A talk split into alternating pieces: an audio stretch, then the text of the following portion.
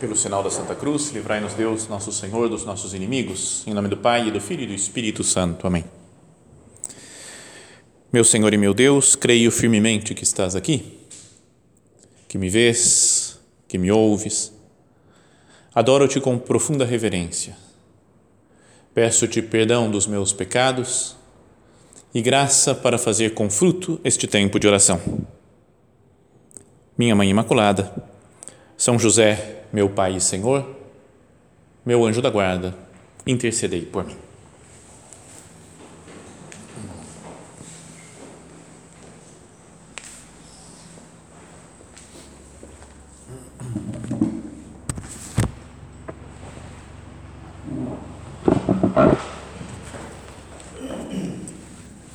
Amanhã nós celebramos o primeiro domingo da quaresma, né, do tempo da quaresma, que nós começamos agora na quarta-feira de cinza. E tem um evangelho que ele é o evangelho próprio sempre de todos os primeiros domingos das quaresmas de todos os anos, que é aquele que conta das tentações de Jesus. É assim como nós vamos, nós vamos passar 40 dias agora né, de, de, de mais mortificação, de mais penitência, né, preparando-nos para a Páscoa assim como Jesus também permaneceu 40 dias no deserto fazendo penitência. Então eu queria primeiro ler o evangelho que nós vamos ouvir amanhã e depois tirar algumas algumas ideias, né, para a nossa vida espiritual.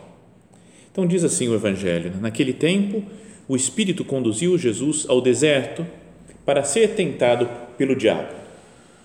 Jesus jejuou durante 40 dias e 40 noites e depois disso teve fome. Então o tentador aproximou-se e disse a Jesus: essa é a primeira tentação. São três que aparecem aqui, é o Evangelho de São Mateus. Vão aparecer três tentações. Primeira delas, o demônio fala: Se és filho de Deus, manda que estas pedras se transformem em pães. Porque ele estava com fome já depois de 40 dias de jejum. Mas Jesus respondeu: Está escrito: Não só de pão vive o homem, mas de toda palavra que sai da boca de Deus. É uma citação lá do livro do Deuteronômio. Até se vocês quiserem depois, procura capítulo Deuteronômio, acho que é capítulo 6 a 8. Vamos falar todas essas passagens do, da Sagrada Escritura que são citadas nesse evangelho de hoje. São, é quase que um replay, assim, né? colocado em outra ordem, contando a história de Jesus, mas tornando presente aquilo que está falando lá no livro do Antigo Testamento, o Deuteronômio. Então, essa é a primeira. Depois fala: então o diabo levou Jesus à Cidade Santa, né, a Jerusalém e colocou-o sobre a parte mais alta do templo.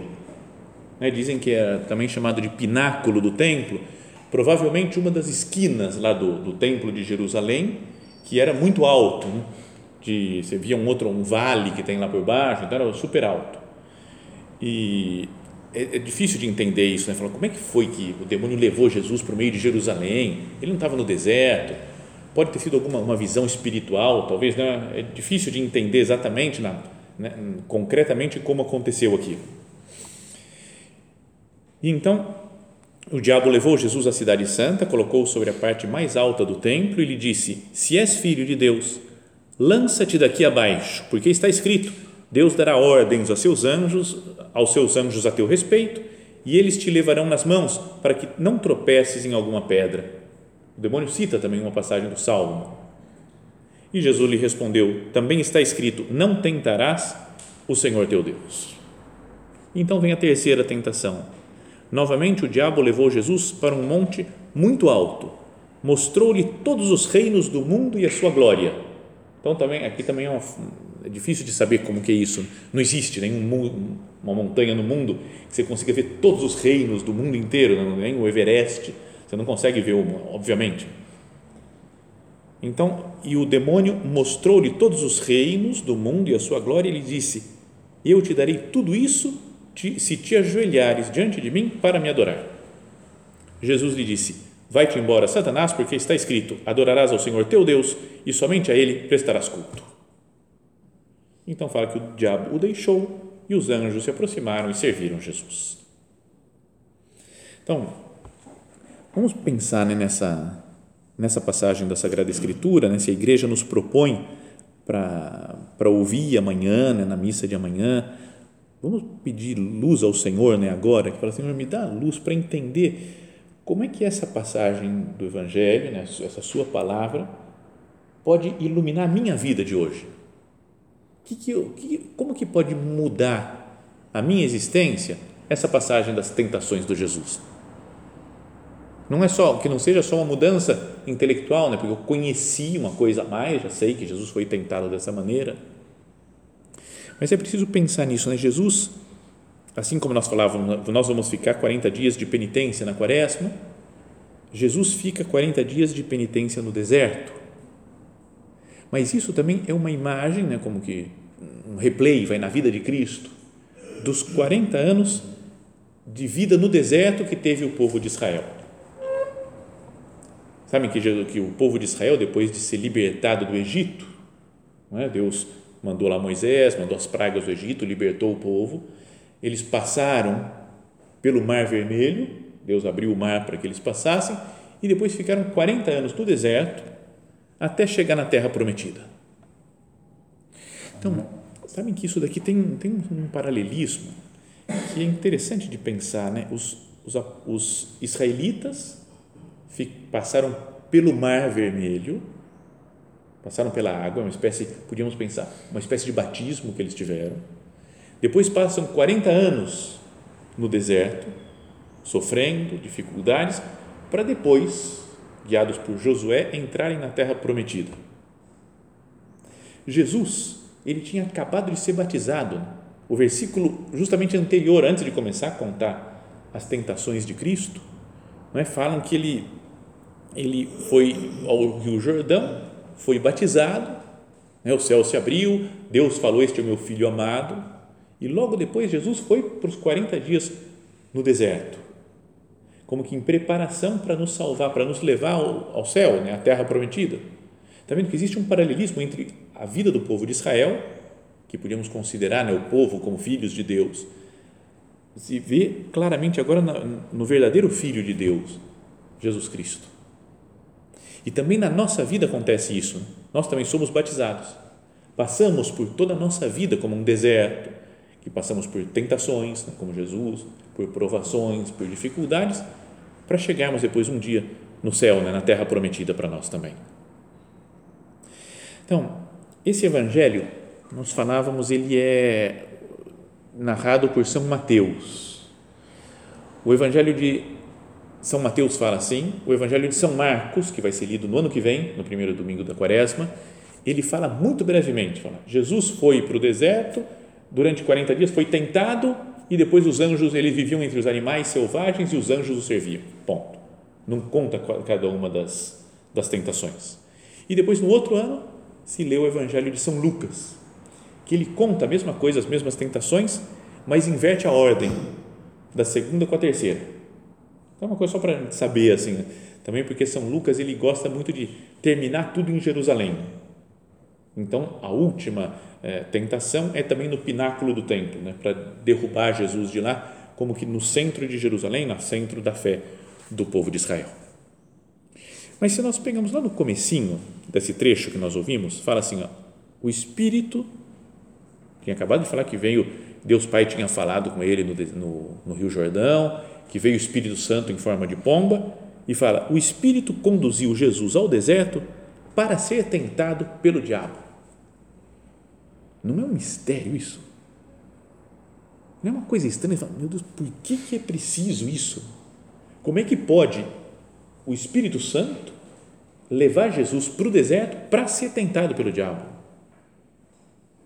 Então são umas coisas misteriosas né, que acontecem assim na vida, mas que também conosco, né? Deus permite que nós passemos por dificuldades, dá liberdade às vezes para o demônio nos tentar, não é como ele tentou, por exemplo, Deus permitiu que o demônio tentasse Jó, que aparece no livro de Jó lá no Antigo Testamento.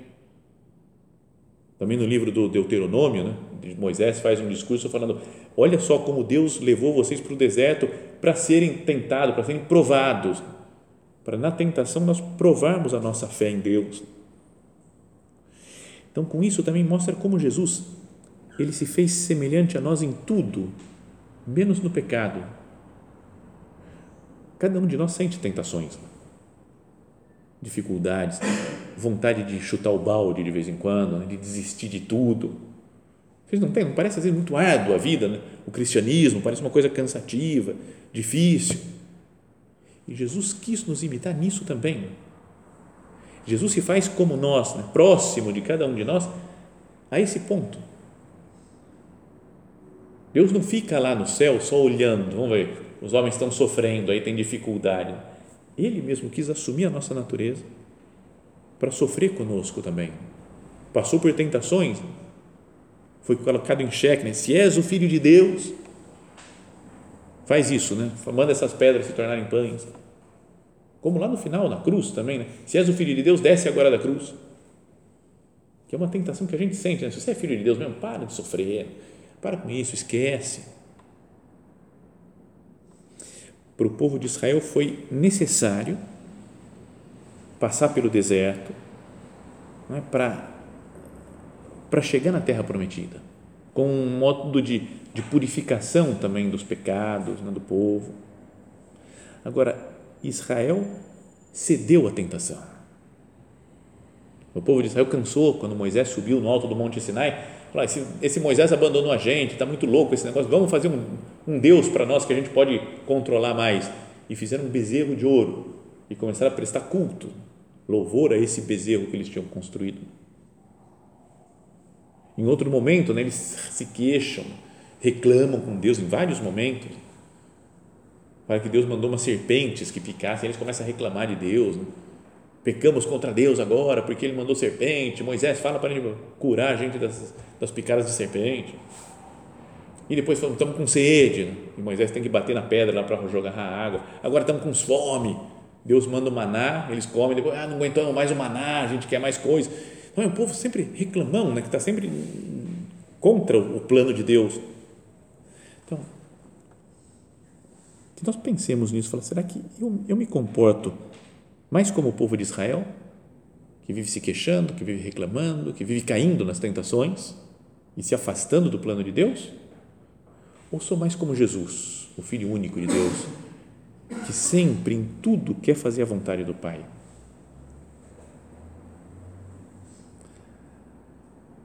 O livro do Eclesiástico, também no Antigo Testamento, diz assim: ó, Meu filho, se entrares para o serviço de Deus, permanece firme na justiça e no temor, e prepara a tua alma para a provação. Se eu quero seguir o Senhor mesmo de perto, é preciso ouvir isso daqui: prepara a tua alma para aprovação. Não é que Deus, é, sei lá, é, se alegra com o nosso sofrimento, né? por nada. Ele fala, ah, sofre aí que eu quero ver como é que é. E a gente vai sofrendo, sofrendo, sofrendo, ah, e Deus rindo no céu, né? achando prazer nisso. É? Mas ele, assim, ele nos prepara para um prêmio muito maior. A gente até mesmo até pensa nas histórias de super-heróis. qualquer um, qualquer história que a pessoa se dá bem no final, que casa com a princesa. Primeiro ele teve que tem que apanhar muito, sofrer muito durante a vida, correr riscos perigosíssimos. A gente acha o máximo, né? Cara, o nosso herói está morrendo, agora vamos matar ele. Conseguiu escapar, venceu esse inimigo, apareceu um dragão, ele lutou e venceu. E no final salvou a princesa e viveram felizes para sempre. Essa é a história normal que a gente gosta até. Você fala, era uma vez um herói que foi andando pela rua, nada acontecia com ele, estava tudo certo, correu tudo bem, sem nenhum problema. E aí depois teve uma princesa, mas já nem, nem curtia muito a princesa, porque sei lá, né, tá tão, tão fácil a vida dele. Não tem graça na história. Mas na nossa história, então a nossa é como se Deus quisesse que você vai ter que ser um herói também. Quero que você enfrente as dificuldades, vou permitir que você seja tentado, porque assim você se fortalece, se purifica, sonha com coisas mais altas. Né? Nós, pensa, cada um de vocês, né? pensa nas, nos sofrimentos que teve na vida, nos desertos pelos quais teve que passar. Mas será que não foi Deus que me permitiu, que me conduziu também para esse deserto? Porque queria tirar uma coisa boa de lá?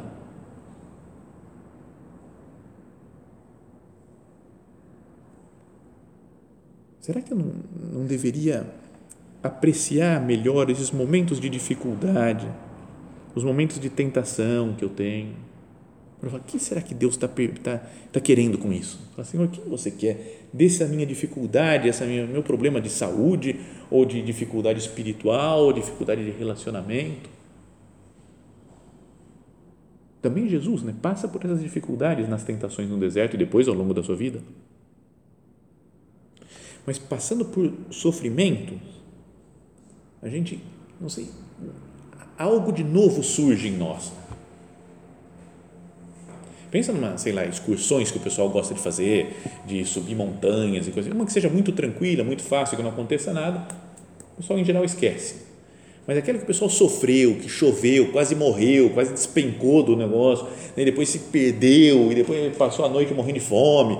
Todo mundo lembra, nossa, aquilo lá foi legal. A turma fica mais unida. Né? O pessoal que sofreu junto fica mais unido, fica, né? tem um sentido novo aquilo. Perdão por falar de novo de um livro que eu gosto muito, que é O Grande Sertão Veredas. Se vocês não, se não leram, pode ler. Não vai conseguir talvez a primeira vez, porque é meio complicado, se perde no meio da história, mas tenta outra vez, é, é demais, é uma coisa muito alto nível.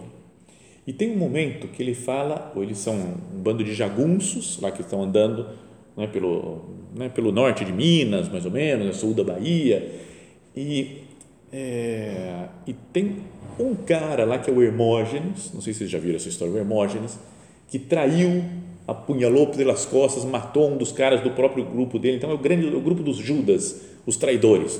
Então foram alguns foram embora com o Hermógenes e estão os do Riobaldo, que é o chefe dos jagunços, que está contando a história do, de todo o livro. E ele falou: a gente queria ir lá e nos vingar do, do Hermógenes, mas não conseguiam pegar, não conseguiam encontrar, no meio quase encontram, quase morrem e tem um momento que eles falam: nós vamos ter que passar pelo liso do, do Sussuarão. O liso do Sussuarão era um desertão.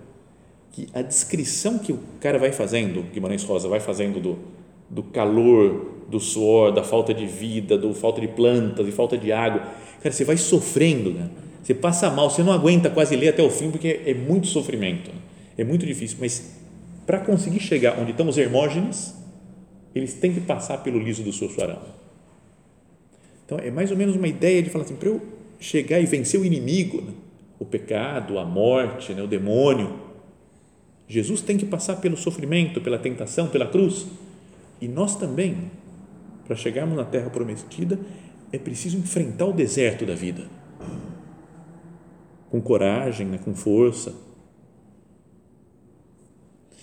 Falamos já outras vezes, teve vários daqui que foram também na nossa caminhada a pé para Aparecida daqui. Vamos ver se esse ano a gente repete a dose. Vários já fizeram algumas vezes. E é um negócio que no meio do caminho parece meio sem sentido. Você chega uma hora e fala, não aguento mais, eu vou desistir porque eu estou com bolha, estou com dor, estou cansado. Sabe, é um cansado, mas que depois quando chega, você fala, valeu a pena. Tem algo que se purifica dentro de nós depois de sofrer por chegar num objetivo assim. Sabe que eu tenho uma prima que é nem é muito católica, assim, super gente boa, né? prima ídola, sabe? É super gente fina, legal, casada com os filhos, batizou as filhas, mas ela falou, eu não, não acredito muito ainda na igreja, não sei quem, então era meio, meio assim, antes de casar, foi, pegou a mochila, foi, mudou para a Espanha, foi, aí de repente decidiu fazer o caminho de Santiago, sem ter fé, assim, né? e foi indo, foi indo, foi indo, fez o caminho, tal, quando voltou para cá, ela me encontrou e falou: tem alguma coisa lá. Eu falei, como assim? Tem um... Ela falou, não sei. Depois de fazer o caminho, ficar cansado e chegar lá em Santiago, eu olhei para tudo, falei, tem alguma coisa. Acho que eu vou me converter se eu continuar por aqui. Sabe? Se eu, mas ela voltou, não se converteu totalmente, mas ela falou, um dia na minha vida eu tenho que voltar lá, porque tem coisa que eu tenho que descobrir de lá. Sabe, é como que uma, não foi nada, não foi ninguém que ficou dando palestra para ela no caminho, pra, mas só um, o sofrimento, caminhar, dificuldade, e chega lá e vê a fé do povo. Ah, tem alguma coisa aqui. Então a nossa vida inteira, né, todos os anos de vida nossa, é como que uma caminhada também pelo deserto, como faz Jesus, como faz o povo de Israel, como uma peregrinação dessas para se encontrar com Deus. Mas no meio do caminho, nesse deserto, tem o diabo que falávamos tantas outras vezes, a própria palavra diabo significa aquele que separa, que desune, é o acusador dos irmãos. É quando eu estou sofrendo, então, quando estou nas dificuldades da vida, no cansaço, não é verdade que a gente sente uma, uma vontade de separação dos outros? Estou meio cansado com o negócio, vem alguém e fala assim, ah", a gente fica irritado, sai de perto, nem, nem me fala, ah, sai, sai, sai. Não quero conversar com ninguém. Não é tanto, às vezes, casais estão casados já há bastante tempo, mas depois começa a cansar da vida, pelo trabalho, pelos filhos, pela correria, pela falta de dinheiro, pelas tentações, e começam a brigar e querem se desunir. Né? É uma coisa meio do, do demônio que quer desunir as pessoas nos momentos de dor, de dificuldade.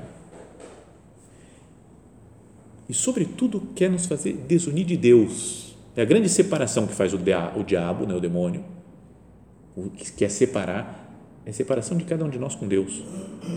E é o que ele faz com Jesus. Se és o filho de Deus, faz tal coisa. Para mostrar, provar, vamos ver se você é mesmo filho de Deus. Ou manda, se você, eu vou te dar tudo isso daqui, ó, se prostrado me adorares. É quase aquela tentação de Jesus falar, cara, eu não vou ter que passar por cruz, não vou ter que, cara, o demônio já vai liberar tudo para mim aqui, ó. Ele não vai dominar mais nada. Só basta eu adorar ele rapidinho mas com isso ele está se afastando da vontade do Pai. O que o demônio quer é, Jesus, faz a tua vontade, você se separa do seu Pai. E Jesus, o tempo todo, a vida inteira, meu alimento é fazer a vontade daquele que me enviou e cumprir a sua obra. Quer que Jesus se separe dos planos do Pai? E o demônio, com as tentações, qualquer tentação, ele quer que nós nos separemos também dos planos de Deus para nós. Vamos pensar em cada uma dessas tentações. Na primeira, da fome. Jesus está passando fome, está sofrendo, porque fisicamente, né, porque está fazendo jejum, como o povo de Israel, que sofria fisicamente no deserto. E o demônio fala: Você é filho de Deus? Então, Transforma essas pedras em pães, facilita a sua vida, procura o seu prazer, o seu gosto. E nós, no nosso deserto também, temos fome de prazer. É como alívio para diminuir um pouco o sofrimento desse deserto. Prazer de qualquer tipo. Prazer de, de gula, é? prazer na sensualidade, prazer na comodidade, né? na preguiça prazer de várias espécies, de querer viver num conforto, numa tranquilidade. Tá, esse caminhar para a terra prometida, para o céu, está muito deserto, né? muito cansaço. Eu vou procurar um, um consolo aqui, vou falar para essa pedra se tornar pão para mim. Já que eu sou filho de Deus, eu posso, eu tenho poder. A segunda tentação, aqui segundo o evangelho que vamos ouvir amanhã, né, do, de São Mateus, é esse de se jogar do pináculo do templo para que os anjos o, o, o, o segurem no meio do caminho, para que ele não se machuque. Podíamos pensar, é a nossa tentação de aparecer, de ser reconhecido né, como, como poderoso, como amado. Não, o cara que sabe que eu consigo as coisas, eu sei, Deus gosta de mim, Deus é meu pai, Deus cuida de mim, então eu vou fazer o que eu bem entender. Sabe, é uma, como que uma tentação de vaidade, né? de ser o centro das atenções. Nesse deserto da vida, a gente pode, às vezes, esquecer que Deus que deu o centro da vida e queremos ser nós o centro das atenções, nos enchemos de vaidade. Jesus afasta o tentador, afasta essa tentação. E a terceira, que também nós caímos, né, um terceiro tipo de tentação, é esse de olhar para toda a glória do mundo e falar, vai ser tudo seu. Então, a tentação de posses materiais, mas, sobretudo, a tentação de poder, de controlar as coisas, de comandar as pessoas e os acontecimentos. Quero ser Deus, no fundo. Sabe, isso tem até uma relação, essas tentações, dizia alguém, com outras partes da Bíblia que falam de tentações também. A primeira, primeira vez que aparece a tentação na Bíblia, capítulo 3 do livro do Gênesis, quando vem a serpente e tenta Eva para que ela faça, vá contra a vontade de Deus. Então, e depois a, tem uma outra passagem lá da primeira carta de São João, que São João fala que todas as ofensas, né, os pecados surgem da concupiscência da carne, concupiscência dos olhos e soberba da vida. E alguém fazia algum comentarista dessa passagem da Sagrada Escritura falava um negócio que é interessante, talvez foi invenção dele, não é que seja assim que a Bíblia queira dizer isso, mas pode nos fazer, nos ajudar a pensar, né, a meditar que a primeira tentação de Jesus, essa daqui de comer o pão de transformar as pedras em pães, é como que a concupiscência da carne. Quero satisfazer a minha carne. E é como que a Eva, né, que falou, fala ela, que a serpente falou para ela da, da, comer do fruto da árvore da ciência do bem e do mal, e a mulher viu que seria bom comer da árvore. Boa essa fruta aqui. Gostei, mas me dá prazer comer esse fruto. Então é a primeira tentação de Cristo. Né? A primeira né, a concupiscência da carne e Eva falando que é bom comer o fruto. Depois, a segunda tentação, essa da vaidade, é a soberba da vida. Sabe, eu quero se eu, sou uma coisa que eu, eu, é, eu vou ficar, não sei, vou, vou chamar atenção, vou ser o centro das atenções. A soberba da vida é isso daí, como Jesus saltar do pináculo do templo. E é o que a mulher fala aqui na, no livro do Gênesis. A mulher viu que seria bom comer da árvore, pois era atraente para os olhos. Não, perdão. E desejável para obter conhecimento. Essa outra parte. Então ela falou, vou obter conhecimento, vou ficar inteligente né, com esse comendo o fruto da árvore. Não é como uma tentação de vaidade, de soberba da vida. E a terceira, né, que é a concupiscência dos olhos. Não é que é ele olhar para os para todos os povos do mundo, todos os reinos, falou: Isso daqui é meu agora. E é o que diz que a mulher, pegando o fruto da árvore, viu que era atraente para os olhos. Então, depois teria que, talvez, assim, falando só de, de longe, assim, sem mostrar um gráfico aqui, uma tabela, fica mais difícil de entender, talvez. Mas podemos ver que existe uma relação, né? Somos, é como que uma, uma análise que faz a Sagrada Escritura de como que é a natureza humana e os modos como o demônio usa para nos tentar para nos afastar de Deus. Então, uma coisa que se pode aprender daqui também, né, pensar nessa, sobre essas tentações, é que tentação não é pecado. Isso é bom porque dá um pouco de, de paz na nossa luta espiritual. Jesus foi tentado, portanto, ele não pecou nunca. Então, ser tentado não é pecado. E às vezes a gente confunde um pouco as coisas. Né? Senti uma tentação de fazer tal coisa, meu Deus, não dá, pequei, pequei. Vou procurar um padre para confessar. Se foi só uma tentação, é um momento né, para eu mostrar minha fidelidade a Deus. Com a graça de Deus, lutar para vencer a tentação. Mas a tentação, diria também que é importante para que nós tenhamos um pouco de noção da nossa miséria porque assim, o que a gente sente tentação de fazer é porque a gente é capaz de fazer. Pensa, piores coisas que passam na nossa cabeça, passou a fazer, cá, assim, passou pela minha cabeça, eu sentia uma inclinaçãozinha, mesmo que eu falei, não, que absurdo fazer isso. Mas significa que eu sou frágil a ponto de fazer isso. Sei lá, pegar uma, né, uma metralhadora e sair metralhando o palácio de Buckingham, por exemplo, na Inglaterra, e matar todo mundo, toda a família real eu, sinceramente, nunca senti essa tentação. Então, talvez nesse nível de maldade, acho que eu não estou. Metralhador metralhar o palácio, nada contra eles. Entendeu? Sabe, se tem uma coisa muito absurda que a gente não sente nenhuma, nunca sentiu tentação de fazer, maravilha. Mas as coisas que eu já senti tentação, é que a minha miséria chega até aí. Então, dá uma noção da nossa fraqueza, de como nós precisamos, falar, Senhor, eu preciso da Sua graça. E um modo de viver na graça de Deus é conhecer bem a Sagrada Escritura, porque é assim, né, com a palavra de Deus, que Jesus vence as três tentações, as três respostas de Jesus. Né, não só de pão vive o homem, mas de toda palavra que sai da boca de Deus. Não tentarás o Senhor teu Deus, né, adorarás o Senhor teu Deus e só a Ele servirás. São todas palavras da Sagrada Escritura. A nossa união com a palavra de Deus, com o que Deus nos diz e com a palavra de Deus que é o próprio Cristo, Ele é a palavra feita carne feito homem, A nossa união com Ele é o que nos dá segurança, nos dá força para enfrentar o demônio, para enfrentar as tentações, para enfrentar o deserto da vida. Então, que nós façamos esse propósito agora, né, ao estarmos iniciando já nesses primeiros dias dessa quaresma, de viver mais perto de Jesus.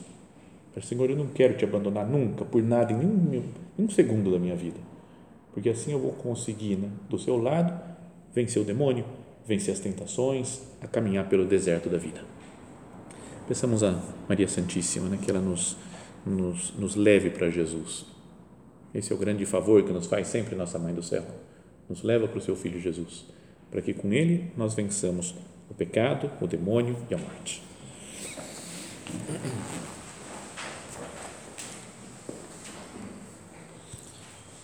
Dou-te graças, meu Deus, pelos bons propósitos, afetos e inspirações que me comunicaste nesta meditação. Peço-te ajuda para os pôr em prática. Minha Mãe Imaculada, São José, meu Pai e Senhor, meu anjo da guarda, intercedei por mim.